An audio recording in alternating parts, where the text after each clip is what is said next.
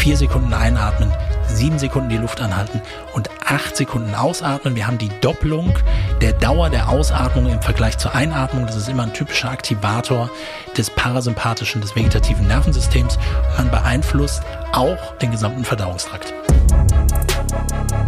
Artgerecht Health Nerds Sprechstunde. Eure Fragen wissenschaftlich beantwortet. Mit Felix Möse und Matthias Baum. SOS im Verdauungstrakt. Völlegefühl, Durchfall, Blähungen, Sodbrennen. Auf diese Symptome solltest du achten. Das ist der Titel unserer aktuellen Podcast-Episode hier bei den Artgerecht Health Nerds. Leute, herzlich willkommen. Schön, dass ihr heute zur Sprechstunde wieder dabei seid, denn heute hier in der Sprechstunde, ihr kennt das mittlerweile, beantworten wir eure ganz persönlichen Fragen zu unseren Podcast-Folgen. Matthias Baum ist da aus dem Health Nerds Wissenschaftsteam. Matthias, herzlich willkommen. Hallo Felix, ich freue mich wie immer mit dabei zu sein. Matthias, wir sind gut ins Jahr gestartet ähm, und wir freuen uns vor allem, dass ähm, enorm viele neue Health Nerds äh, Hörer dabei sind. Wir haben ähm, nicht nur in den Abrufzahlen sehen wir, dass es einen großen Sprung ähm, zur doch etwas ruhigeren Weihnachtszeit gab. Wir haben jetzt also den, den Jahresstart wirklich ähm, wieder viele, viele neue Leute begeistern können mit unseren Gesundheitsthemen, die wir hier besprechen. An alle Neuankömmlinge sozusagen herzlich willkommen. Schön, dass ihr da seid. Und wir merken es auch natürlich an den Nachrichten, die wir bekommen. Hier zur Sprechstunde.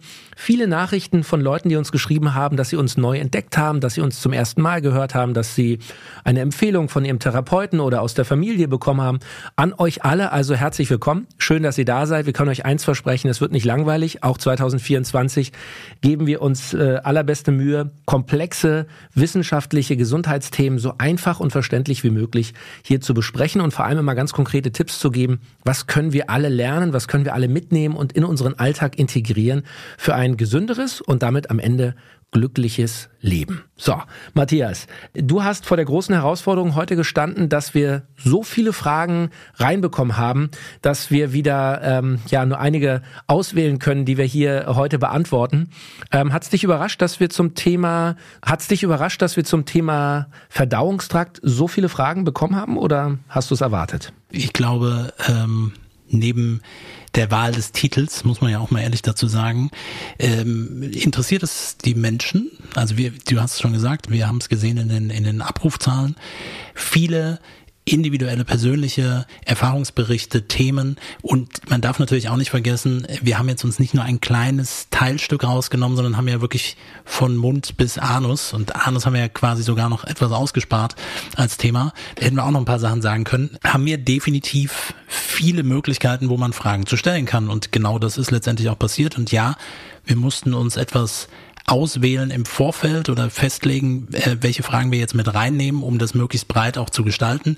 Aber ähm, ich gebe jetzt da mein Ehrenwort drauf. Alle Fragen, die heute nicht beantwortet werden und die mich dann auch wirklich erreicht haben, werden separat noch beantwortet. Super. Und jetzt starten wir direkt los und verlieren keine Zeit. Sandro hat uns eine Nachricht geschickt über Instagram. Er schreibt, Hallo Artgerecht Team. Ich bin erst kürzlich auf euren Podcast gestoßen und nun auf die aktuelle Folge. Und ich bin sehr angetan. Meine Frage. Es wird klar von Mundwasser abgeraten. Nun war ich eine lange Zeit lang von Aften geplagt. Selbst ein kleiner Biss oder eine kleine Verletzung im Mundraum hatte eine Aftengarantie. Seit ich jedoch regelmäßig eine Mundspülung nutze, ist das Problem weg. Was ist nun eure Empfehlung? Ich bin sehr gespannt und werde weiter lauschen. Liebe Grüße, Sandro. So, jetzt müssen wir vielleicht erstmal erklären, Matthias, Aften, was ist das genau? Ja, Haften äh, nennt man auch so, so eine Art Mundgeschwüre. Die einen oder anderen haben das schon mal gehabt. Das taucht dann gerne an der Zunge, am Zahnfleisch, ist auch schmerzhaft, wenn man dran geht und hat eben dementsprechend so eine Wölbung. Das ist wie so ein Bläschen im Mund, wie so eine, wie so eine Blase oder wie so eine kleine Gesch Geschwulst oder wie müssen wir uns das vorstellen? Eher wie ein Geschwulst, eher wie ein Geschwür, mhm. so. So ist es. Und es ist in einem bestimmten lokalen Bereich und kann auch an mehreren Stellen im Mundraum auftreten. Und es kann halt auch durch unterschiedliche Bedingungen ausgelöst sein. So, das bedeutet, kann ich auch gleich zu Sandros Frage überleiten. Also gerne mal so eine Art Verletzung, die im Mundraum auftreten kann, so dass es dann letztendlich in, im Nachgang zu Aften kommen kann. Teilweise ausgelöst auch im Kontext von allergischen Reaktionen oder bestimmten Nahrungsmitteln. Aber es ist eben nicht nur das, sondern es können auch hormonelle Veränderungen sein oder ein Immunsystem, das vielleicht aktuell etwas geschwächt ist, die Abwehr nicht gut funktioniert und ähm, nicht zuletzt eben auch das Mundraummikrobiom. Das war ja quasi der Ansatzpunkt, wo wir gesagt hatten, Mundwasser würde ich oder nicht nur ich, ist eine klare Empfehlung, das eher zu reduzieren. Also alles, wo dann draufsteht antibakteriell, herauszunehmen, auf Alkoholbasis herauszunehmen, mit irgendwelchen Zusatzstoffen herauszunehmen. Warum? Weil wir den Mundraum als breitester und diversester Teil unseres Mikrobioms, im Vergleich jetzt zum Darm beispielsweise auch, äh, nicht steril bekommen werden. Wir werden nicht alle Bakterien entfernen und auch nicht nur schlechte Bakterien. Das ist der Hintergedanke. Und ich verstehe natürlich, dass im zahnmedizinischen Kontext man sagt, wir müssen versuchen, es in einigermaßen sterilen Kontext zu bringen. Aber wenn wir das aus der Mikrobiomforschung betrachten oder wenn wir uns eher mit Bakterien, Viren und Pilzen in, in, auf Oberflächen beschäftigen, dann ähm, geht es eher darum, dass es ausgeglichen ist. In Sandros Beispiel, wo er sagt, ich habe ein Mundwasser verwendet, dann müsste man hier nochmal differenzieren, was war das für eins, welche Zusatzstoffe. Ich möchte hier darauf auch verweisen, es gibt auch Mundwasser, die zum Beispiel Lactoferrin beinhalten. Das wäre zum Beispiel auch eine Alternative oder auch vielleicht so eine Art biologisches Mundwasser. Ist aber auf jeden Fall nicht notwendig, auf jeden Fall nicht primär äh, pauschal zu sagen, bitte immer ein antibakterielles Mundwasser zu verwenden. Wenn man ein passendes findet, äh, und das funktioniert hat, ist das gut, weil es kann ein guter Grund sein, dass er eine Fehlbesiedlung im Mundraum hatte und bestimmte Bakterien sich dadurch reduziert haben. Aber nochmal, für Aften gibt es eine Vielzahl von Ursachen und nicht immer nur eine für sich alleine. Und deswegen gerne nochmal zurück an Sandro gegeben. Häufig sind es das, was ich eben sagte, Immunschwäche oder, also das ist übertrieben, vielleicht in, in wahrscheinlich in seinem Kontext, das kann im Rahmen von Krankheiten natürlich vermehrt nochmal mit auftreten, aber schon eine Dysregulation des Immunsystems oder eben auch Stress, emotionale Stressbelastung. Wir haben das bezogen auf die Darm-Mikrobiom-Hirnachse, hatte ich es schon angesprochen, aber gilt eben auch und kann ein Risikofaktor sein für das Entstehen von Aften. Mhm. Frage dazu von mir. Floral, euer Produkt von Artgerecht, was eine Lutschtablette ist, die Lactoferrin im Mundraum ähm, verteilt. Ähm, wäre das etwas, was er mal probieren kann, alternativ? Es ist das, was ich in der Hauptepisode auch schon, ähm, ich hoffe, dass ich es vollumfänglich quasi mitgeteilt habe, wo wir gesagt haben, was wäre so die beste Vorgehensweise von Zahnzwischenraumbürstchen über Zahnseide zu verwenden, eine biologische Zahnpasta, ohne irgendwelche Zusatzstoffe mit dabei zu haben, einen Zungenschaber zu verwenden und eben keine Mundspülung zu verwenden, zumindest keine antibakterielle, die standardmäßig zu verwenden, sondern eher so etwas zu verwenden wie Öl ziehen und dementsprechend Giftstoffe im Mundraum zu binden und dann mit dem Zungenschaber auch Bakterien äh, zu entfernen. Und am Ende, ja, wäre floral sozusagen auch noch eine super Ergänzung, weil wir eben probiotische, mundraumspezifische Bakterienstämme haben. Mhm. Das heißt einmal Lactobacillus plantarum und einmal Lactobacillus brevis und das in Kombination mit Lactoferrin. Und das verteilen im Mundraum und nicht danach sofort etwas trinken. Am Ende des Hygienemanagements im Mundraum. Das macht definitiv Sinn. Es gibt hier keine spezifischen Untersuchungen, die wir gemacht haben zum Thema Aften. Es gibt Erfahrungsberichte, was dieses Thema angeht. Grundsätzlich, das, was wir nachweisen konnten, ist, dass die Karies-assoziierten Keime signifikant reduziert werden, der Plaque sich reduziert. Das heißt, trotz gleichem Putzverhalten und ähnlichem Verhalten reduziert sich der sogenannte Plaque-Index und diese Taschentiefe, diese Zahnfleisch-Taschentiefe, die dann Vorbote ist für Gingivitis und Parodontitis, die kann auch reduziert werden, also dass sich das quasi wieder etwas zurückbilden kann. Also, Sandro, wir hoffen, wir haben dir ein paar Ideen gegeben. Melde dich gerne nochmal, ähm, wenn du was ausprobiert hast. Vielleicht äh, findest du eine Alternative zum klassischen antibakteriellen Mundwasser. Die nächste Frage hat uns erreicht. Äh, liebes Artgerecht-Team, beim Hören eurer letzten Podcast-Folge habe ich mir die Frage, die mir schon länger durch den Kopf geht, erneut gestellt. Ich habe auch über die Feiertage über die Stränge geschlagen und meine Frage deshalb, kann ich im Alltag trotz Medikamenteneinnahme einen gesunden Darm haben? Ich muss, da ich MS habe, Teriflunomid, ich hoffe, ich habe es richtig ausgesprochen, Matthias, mhm. Teriflunomid, ja. einnehmen und habe seitdem mit Durchfall zu kämpfen. Auch eine Reset-Darmsanierung hat nicht wirklich geholfen. Ich bleibe jedoch bei artgerechtem Essen. Was kann ich noch einnehmen bzw. tun? Vielen Dank für eure Antwort. PS, ich möchte gerne anonym bleiben. So, gar kein Problem. Ja. Ähm, was wir verraten können, es ist eine Frau, die uns äh, geschrieben hat ja. und vielleicht, Matthias, haben wir noch ein paar Ideen, die wir ihr mitgeben können. Was müssen wir noch besprechen? MS, also multiple Sklerose? Genau, eine Erkrankung des zentralen Nervensystems, wo sich, also eine mhm. Autoimmunerkrankung, wo sich die Myelinscheiden, also die Ummantelung um äh, unsere Nervenbahnen, damit Reize schnell geleitet werden können, äh, abgebaut wird. Und das mhm. Medikament, was sie nimmt, ist ein sogenanntes Immunsuppressivum, also hemmt quasi den Teil des Immunsystems, dass das nicht äh, über die Maßen passiert. Und dann spricht sie einen ganz besonderen und wichtigen Punkt an, nämlich dass Medikamente neben einer Wirkung auch immer eine Nebenwirkung haben. Und diese Nebenwirkung bezieht sich logischerweise über den Aufnahmeweg, nämlich meistens enteral, also über den Verdauungstrakt. Und eben auch zahlreiche Untersuchungen und Studien, die zum Thema Impact durch Medikamente auf das Mikrobiom gemacht worden sind. Und es werden äh, eine Vielzahl, mehrere hunderte, äh, die untersucht worden sind und immer wieder auch Verbindungen erkannt. Das bedeutet, dass sich durch die Einnahme des Medikamentes das Mikrobiom auch verändern kann. Das heißt die Zusammensetzung. Dementsprechend wird auch der Verstoffwechslungsweg oder der Aufnahmeweg vielleicht auch mit beeinträchtigt werden. Man kann das medikamentbezogen immer noch weiter untersuchen. Es gibt natürlich die großen Medikamente, da ist es so naheliegend wie Antibiotika oder Antazida, also Säureblocker, sowas in die Richtung, die den größten Impact äh, nehmen auf die Veränderung des Darmmikrobioms. Und da geht es dann um das Thema der Diversität, also der Vielfalt der Bakterien oder bestimmte Bakterien, die mehr überwuchern können, also mehr in Richtung Dysbiose. Da gibt es Verbindungen. So, das nur mal so als Aufhänger dazu dazu und sie hat schon mal Reset gemacht. Der Grundgedanke ist wahrscheinlich nicht verkehrt. Also die Maßnahme ist wahrscheinlich nicht falsch, aber es lohnt sich gegebenenfalls noch mal mehr nach der Ursache zu schauen.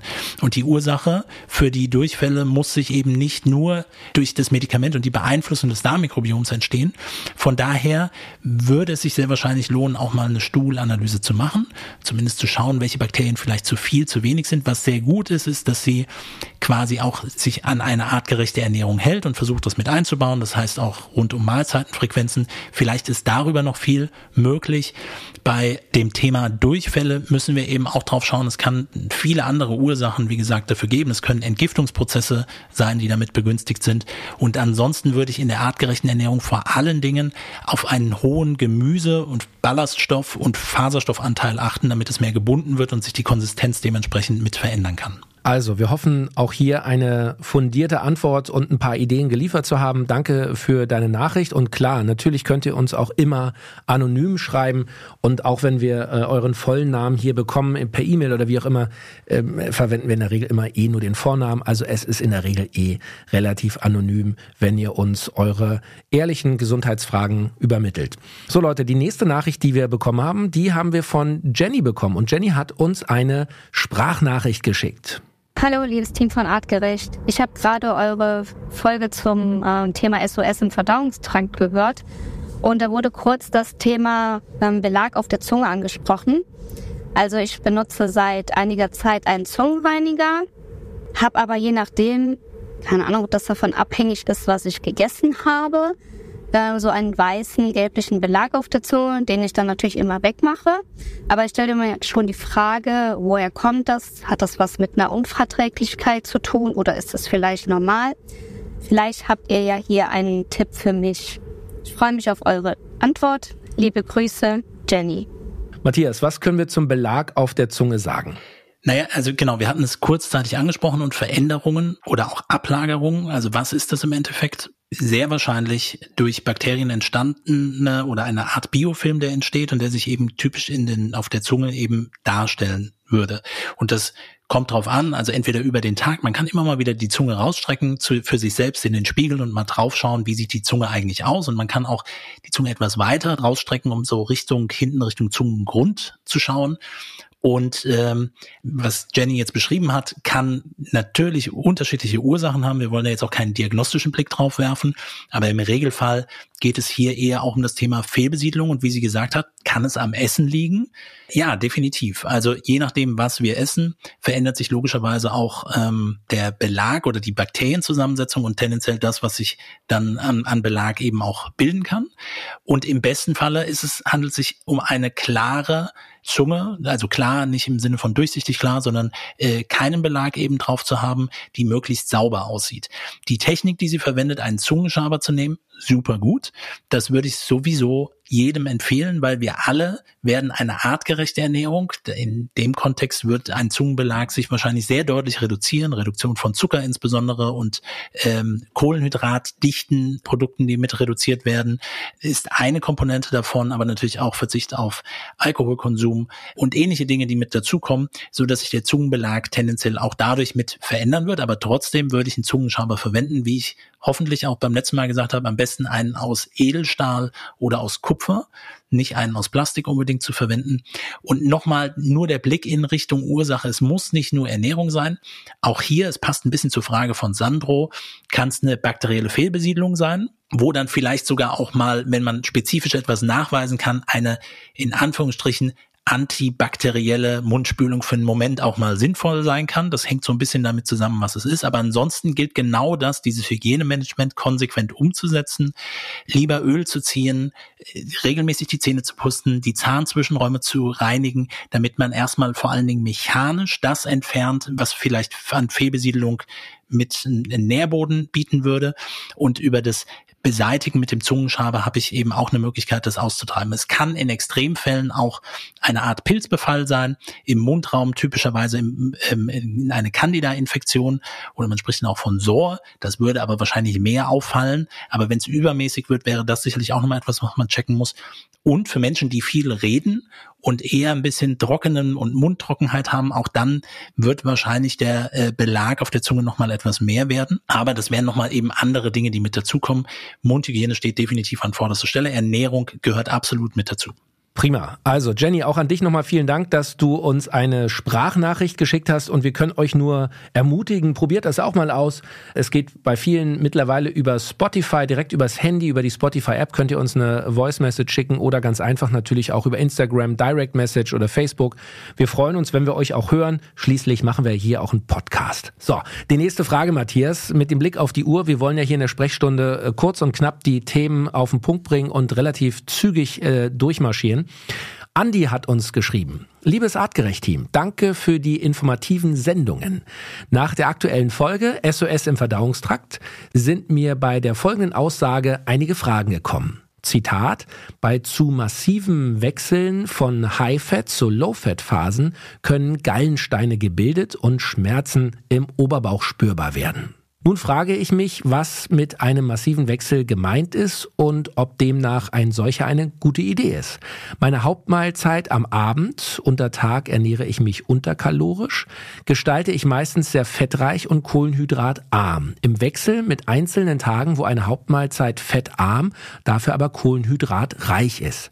Das Trennen des Energielieferanten Kohlenhydrat oder Fett funktioniert bei mir gut. Es gibt also oft einen Wechsel von High Fat zu Low Fat. Deshalb frage ich mich nun, ab wann es ein zusätzlicher Stress für den Körper sein kann, da eine Hauptmahlzeit doch recht kalorienreich ausfallen kann. Ein klassisches Carb-Loading ist ja beispielsweise auch ein sofortiger Wechsel nach einigen Low-Carb-Tagen. Ich freue mich über eure wissenschaftliche Antwort. Vielen Dank und Gruß aus der Schweiz, Andi. Super. Das kommt davon, Felix, wenn wir zu viele Themen parallel, also ich fand die Idee von oben nach unten den Verdauungstrakt durchzugehen sinnvoll, Aha. aber deswegen blieb nicht genügend Zeit. Also wenn ich das Zitat wirklich so gegeben habe, dann hätte ich genau die Info ergänzen müssen, auf welchen Wechsel sich das bezieht. Dafür nochmal ganz kurz der Blick. Was ist die Galle? Die Galle wird produziert.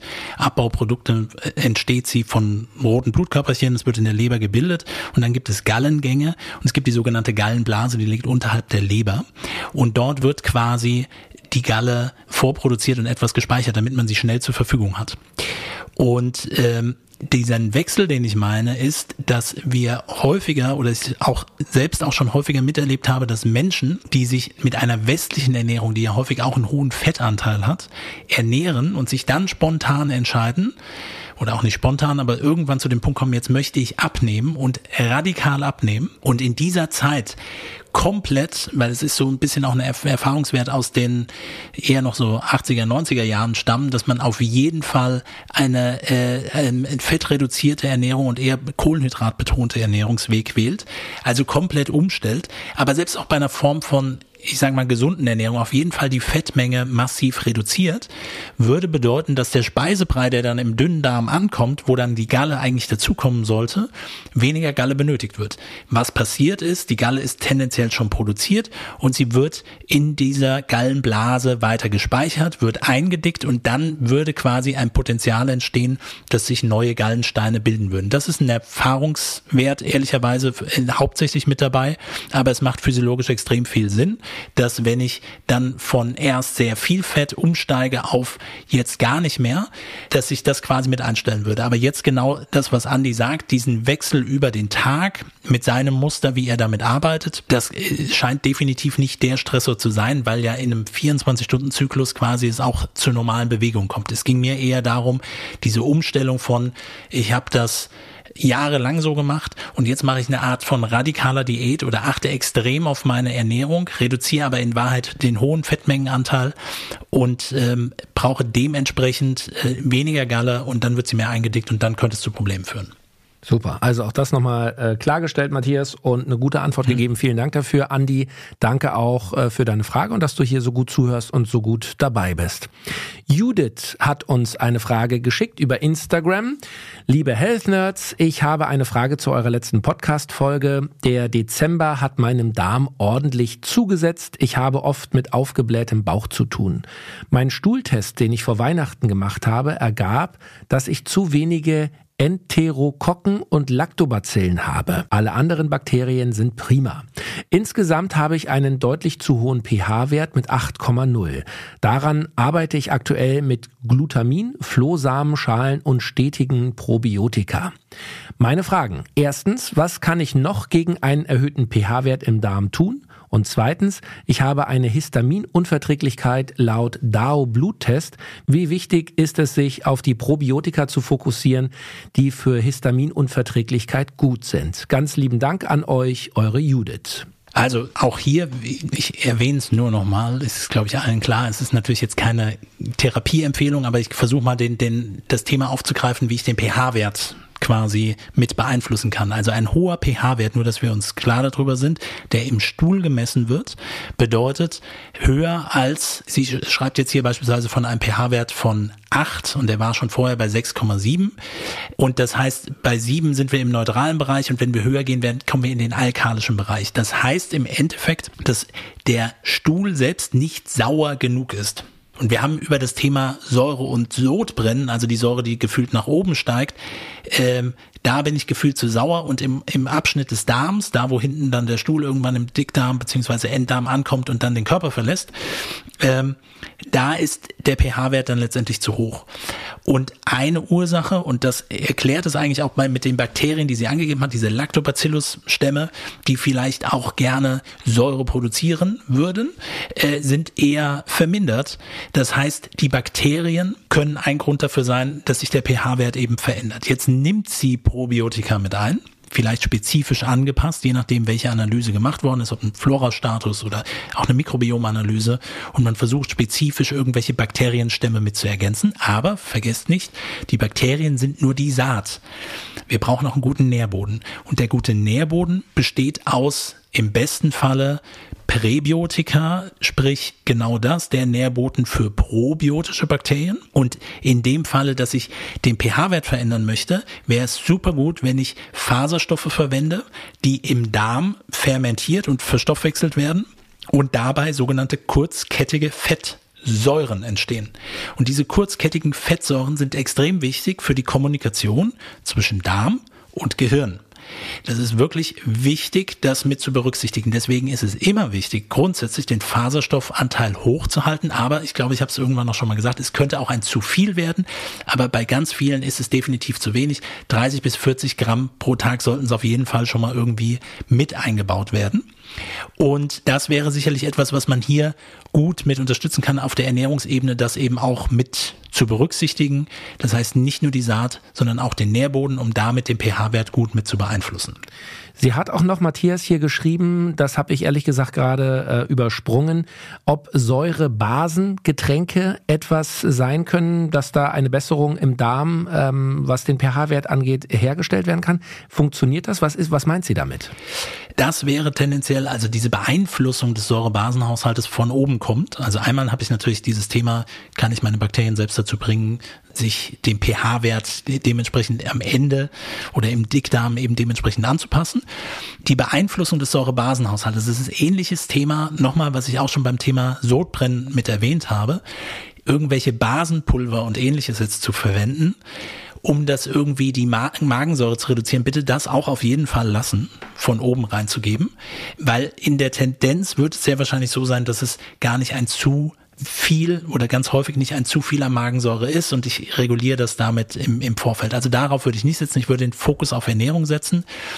Sollte sich herausstellen, dass Säure fehlt, da würde ich eher äh, drüber nachdenken. Also wenn man das testet, bedeutet letztendlich gerade, wenn man häufig von proteinreicher Nahrung aufstößt beispielsweise, auch etwas zu verwenden, Betain HCl beispielsweise oder auch mal mit Zitronensäure probieren und das parallel mit zu verwenden. Und wenn dieses Sodbrennen danach nicht kommt, ist es ein guter Indikator dafür, dass man vielleicht ein, ein zu wenig an Säure hat. Nur das nochmal so als Tipp. Man kann es natürlich oder sollte es im besten Falle mit Therapeut und Arzt nochmal absprechen. Super. Und Ihr letzter Punkt, da hat sie gesprochen, gesprochen über eine Histaminunverträglichkeit, die sie mhm. laut DAO Bluttest ermittelt hat. Mhm. Und ihre Frage dazu, wie wichtig ist es, sich auf Probiotika zu fokussieren, die für Histaminunverträglichkeit gut sind. Ähm, da müssen wir vielleicht erstmal erklären, Histamin, Histaminunverträglichkeit, was ist das genau, Matthias? Dann sage ich schon mal mit dem Ausblick auf die nächste ähm, Episode, die nächste Hauptepisode, die kommt, ist vielleicht ein ganz guter Übergang, werden wir uns dem Thema Histamin, Histaminosen, Histaminunverträglichkeit, Histaminintoleranz, also diesen ganzen Begrifflichkeiten nähern, was steckt dahinter. Und äh, Histamin, schnell gesagt oder einfach runtergebrochen, ist ein Gewebshormon, das ausgeschüttet wird beispielsweise von bestimmten Immunzellen, wie sogenannten Mastzellen. Und DAO, Bluttest, DAO ist die sogenannte Diaminoxidase. Das Enzym, ASE ist immer das Enzym, das Histamin aufspalten kann, wird zu großen Teilen im Darm selbst gebildet, um quasi über Nahrung aufgenommenes Histamin aufspalten zu können. Und ich kann diesen Bluttest machen, also erkenne ich, dass ich zu wenig DAO habe, im Umkehrschluss auch zu wenig im Darm. Jetzt gibt's hier eigentlich auch wieder eine Ursache hinten dran. Das heißt, ist es vielleicht eine, ein sogenannter Polymorphismus, also eine Veränderung, eine Punktmutation in einem Gen, so dass DAO nicht ausreichend gebildet werden kann oder gibt es andere Ursachen? Da würde, da gucken wir nochmal spezifischer drauf. Aber vom Prinzip, wenn wir diese Grundsituation haben, wird es wahrscheinlich sinnvoll sein, Probiotika zu verwenden die eher bei Histamin Unverträglichkeiten oder auch Intoleranzen eingesetzt werden. Warum? Weil wir letztendlich ähm, verschiedene Bakterienstämme haben, die Histamin abbauen und aufbauen können. Und ähm, man kann hier quasi nochmal ähm, Bakterienkombinationen verwenden, die explizit das Histamin vielleicht sogar noch mit vermehrt mit abbauen, aber zumindest nicht neu aufbauen oder zumindest ein breites Spektrum zu wählen, dass das kein äh, großes Problem dabei werden würde, um noch mehr Symptome mit zu verursachen. Mehr dazu in der nächsten Hauptfolge. Und es geht direkt weiter, Matthias. Ja. Die nächste Frage von Michel, der hat uns geschrieben. Liebes Artgerecht-Team, erstmal vielen Dank für eure Arbeit. Ich habe eine Frage zu eurer aktuellen Podcast-Folge. Seit Jahren habe ich immer wieder, mal stärker, mal weniger stark, mit Leaky Gut und stressbedingten Nebennierenproblemen zu kämpfen. Klammer auf, habe kaum noch eine Cortisolbildung. Beides wird therapeutisch behandelt. Ich habe einen sehr stressigen Job im Schichtdienst. Meine Fragen. Äh, jetzt muss ich sagen, er hat uns eine ganze Liste von Fragen geschickt. Lieber Michel, die Fragen können wir jetzt äh, nicht alle beantworten. Du kriegst aber natürlich schriftlich eine. Antwort. Aber ich habe mal zwei Fragen rausgepickt, Matthias, wo ich glaube, dass sie für viele Leute interessant sind. Frage eins: Was kann ich unterstützend bei Völlegefühl und Sodbrennen tun? Aktuell abends Antazida und tagsüber Bitterstoffe, Enzyme, Fragezeichen. Und zweitens, die Darm-Hirn-Achse finde ich interessant und ich glaube, sie spielt eine große Rolle. Daher meine Frage, welchen Tipp habt ihr dazu noch auf Lager? Ich bedanke mich und freue mich auf weiteren Input. Liebe Grüße, Michel. So erstmal zum Thema Völlegefühl und Sodbrennen, was man eben vielleicht noch unterstützend machen kann. Lass uns erst auf die Ursache blicken, was vielleicht mit der Grund dafür ist. Das heißt, er verwendet aktuell abends Antazida. Äh, das ist im Gegensatz zu Säureblockern eher quasi ein Neutralisator der Magensäure, um das einfacher zu sagen. Und es passt eben dazu, was ich eben auch schon gesagt hatte, diese Säurebasentrinks oder Basenpulver zu verwenden. Ich würde eher davon absehen. Natürlich kann hier überprüft worden sein, was ist die Ursache? Ist es wirklich ein zu viel an Säure? Wir haben aber häufiger auch ein zu wenig an Säure. Und das sollte man mit berücksichtigen. Also wenn das Sodbrennen beispielsweise gerade bei sehr proteinreichen Lebensmitteln auftritt und man macht mal diesen Test, das was ich eben schon sagte, Betain-HCl oder Zitronensäure zu verwenden und das ist die Reduktion der Symptome, könnte das schon ein erster Indikator sein. Mit Antazida zu arbeiten wird tendenziell nicht so viel Sinn machen. Bitterstoffe, ja, machen Sinn, weil sie quasi auch den pH-Wert mit regulieren können oder auch die Produktion von Verdauungssäften mit anregen können. Wenn das eingeschränkt ist, dann reichen die Enzyme vielleicht nicht mit aus. Das haben wir auch schon oder hatte ich auch schon mit erwähnt. Zu wenig Verdauungsenzyme bei der sogenannten exokrinen Pankreasinsuffizienz, das einfach zu wenig produziert wird, kann eine Unterstützung sein. Aber auf jeden Fall ist ein Faktor oder ein wichtiger Faktor auch das Thema Ernährung. So, das heißt die Zusammensetzung der Lebensmittel, die ich beispielsweise mit dabei habe, so das Thema äh, vor allen Dingen, nehmen wir mal so Hausmannskost beispielsweise, was für viele dann ein Problem ist und ein Völlegefühl ist. Also da müssen wir definitiv auch mit drauf schauen. So, das heißt, proteinreiche, fettreiche Nahrung, die eher zum Problem werden, mit zu berücksichtigen, Bitterstoffe direkt mit dazu zu verwenden, auch Enzyme direkt mit dazu zu verwenden zu einer Mahlzeit oder auch kurz vorher, aber eben diese Antazida herauszunehmen. Das äh, wäre sicherlich ganz wichtig und nicht zuletzt die Ursache und die Wahrscheinlichkeit, das habe ich auch gesagt, bei einem sehr stressigen Job, bei einem Schichtdienst, wir haben im Bereich Biorhythmus auch viel dazu gesprochen, kann es hier zu Verschiebungen kommen, hohes Stresslevel, auch wenn die Cortisolproduktion abgenommen hat oder sich verändert hat, hohes Stresslevel wird sehr wahrscheinlich auch die Funktionsweise des gesamten Verdauungstrakts und die Produktion von Säure mit äh, begünstigen oder eben auch dieses Völlegefühl mit begünstigen, weil der Verdauungstrakt gar nicht so gut arbeitet. So viel dazu und genau anschließend daran die Darm Hirn oder Darm, Mikrobiom, Darm, Hirnachse oder wie rum wir es auch immer verteilen. Auf jeden Fall wollen wir feststellen, wir haben eine Wechselwirkung von äh, Mikrobiom bis hin zum Gehirn und andersrum. Und ein Teil ist logischerweise das Thema Ernährung, Darmregeneration. Wir können versuchen, andere Ursachen zu finden, warum es da Probleme gibt. Aber diese Verbindung, und vielleicht ist das ein guter Tipp, äh, den ich jetzt nochmal mitgeben würde äh, und auch schnell mitgeben würde. Wir wollen eigentlich das vegetative Nervensystem mit beeinflussen. Und das kann ich über unterschiedliche Techniken von Meditationen und, und ähnlichen. Und ich würde es eher top-down machen, also beginnend von äh, auf einer psychischen Ebene und damit den Verdauungstrakt mit mit beeinflussen und die Stressachse regulieren und letztendlich das vegetative Nervensystem so zu modulieren und aktivieren oder auch vielleicht auch zu hemmen, so dass Verdauungsprobleme nicht ein größeres Problem werden. Und was damit gut funktioniert, sind Atemtechniken und was sehr gut funktioniert, sind Slow Breathing, also langsam atmende Atemtechniken, um die parasympathische Aktivität mit zu unterstützen. Und dafür können wir beispielsweise die sogenannte 4-7-8 Methode verwenden. Vier Sekunden einatmen, sieben Sekunden die Luft anhalten und acht Sekunden ausatmen. Wir haben die Doppelung der Dauer der Ausatmung im Vergleich zur Einatmung. Das ist immer ein typischer Aktivator des parasympathischen, des vegetativen Nervensystems. Und dann kommen wir schön zur Ruhe und wiederholen das fünf bis zehn Mal, 15 Mal oder so, bis man sich ruhiger fühlt. Und ja, man beeinflusst auch dementsprechend nicht nur, dass man sich entspannter damit fühlt, sondern eben auch den gesamten Verdauungstrakt. Matthias Baum aus dem Health Nerds Wissenschaftsteam, euer Wissenschaftler des Vertrauens. Matthias, herzlichen Dank an dich und dein Team für die äh, Fachantworten, die du hier in der Sprechstunde äh, gegeben hast. Leute, wir hoffen, ihr habt wieder etwas gelernt. Geht schlauer aus diesem Podcast raus, als ihr reingekommen seid. Mir jedenfalls geht es so. Ich freue mich jetzt auf nächste Woche. Histamin, Histaminunverträglichkeit, Matthias hat es gesagt, ein großes Thema, ähm, über das wir sprechen werden. Und äh, wir freuen uns natürlich, wenn ihr wieder dabei seid. Empfehlt uns gerne weiter. Wenn ihr ja jetzt zum Jahresstart auch an eurer Gesundheit, Ernährung, an eurer Fitness arbeitet.